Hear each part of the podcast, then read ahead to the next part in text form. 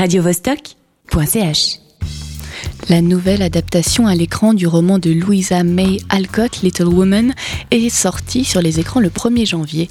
C'est signé Greta Gerwig, jeune américaine de 36 ans qui s'est fait connaître comme réalisatrice avec Lady Bird en 2017.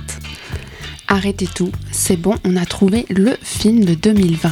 Pas besoin d'en faire d'autres. Ok, j'aime bien Greta Gerwig, mais j'avais été déçue par son premier film et je ne connais rien à l'histoire du bouquin et de ses précédentes adaptations. J'y suis donc allée sans attente et là, bim, grosse claque, j'ai pleuré toutes les larmes de mon corps. Alors déjà, j'aimerais qu'on rétablisse la vérité sur la traduction du titre en français, qui est très éloignée de l'original. Comment est-ce qu'on passe de Little Woman, petite femme au pluriel en français, à Les filles du docteur March? On parlait de femmes indépendantes qui avaient tout pour réussir par elles-mêmes, et là, on est obligé de les définir en fonction de leur patriarche. Comment c'est possible? Je ne comprends pas.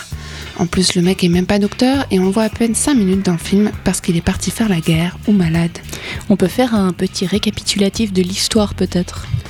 On est dans les années 1860, en pleine guerre de sécession, dans une petite ville du Massachusetts. Il fait froid, tout est recouvert de neige, et quatre sœurs s'apprêtent à fêter Noël avec leur mère dans leur maisonnée à la décoration à la fois chargée et chaleureuse. En fait, ça commence pas vraiment comme ça, mais pour introduire le film, ça marchait mieux. Donc c'est l'histoire de quatre filles qui vont faire leur chemin vers l'âge adulte. Ok, jusque-là rien de transcendant.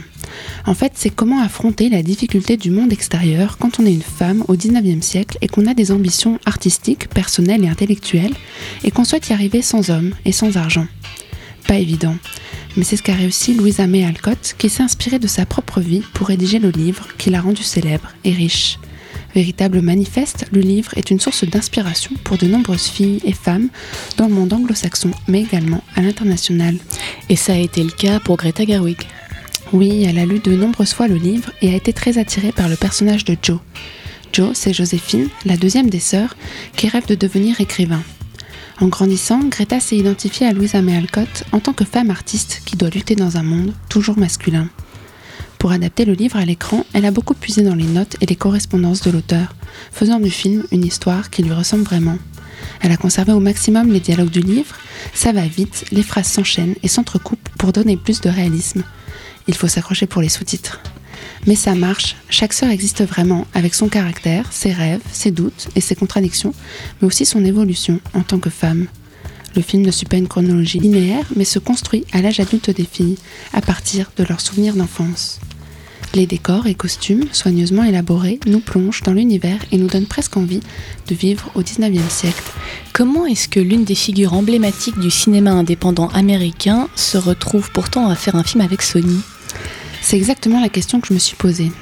Ok pour l'adaptation d'un best-seller, ok pour un film en costume, ok pour un casting 5 étoiles, moyen ok pour les 60 tonnes de neige acheminées pour la magie du cinéma, mais signé avec Sony, j'ai eu du mal à comprendre. Mais voici l'explication. En 2015, Greta entend par son agent que Sony est en train de développer un remake de Little Woman et s'arrange pour rencontrer la productrice, Amy Pascal, et la convaincre de lui laisser sa chance pour l'écriture du scénario.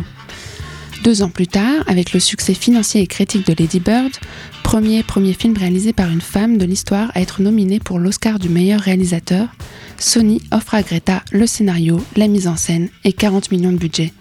Donc au final, on dit ok pour signer avec une major si ça permet à une jeune artiste féministe qui a commencé avec le mumblecore de se payer Meryl Streep, Laura Dern et la crème de la nouvelle génération d'actrices, Saoirse Ronan, Lawrence Pugh, Emma Watson et Elisa Scanlon. Arrêtez tout et allez au cinéma radiovostok.ch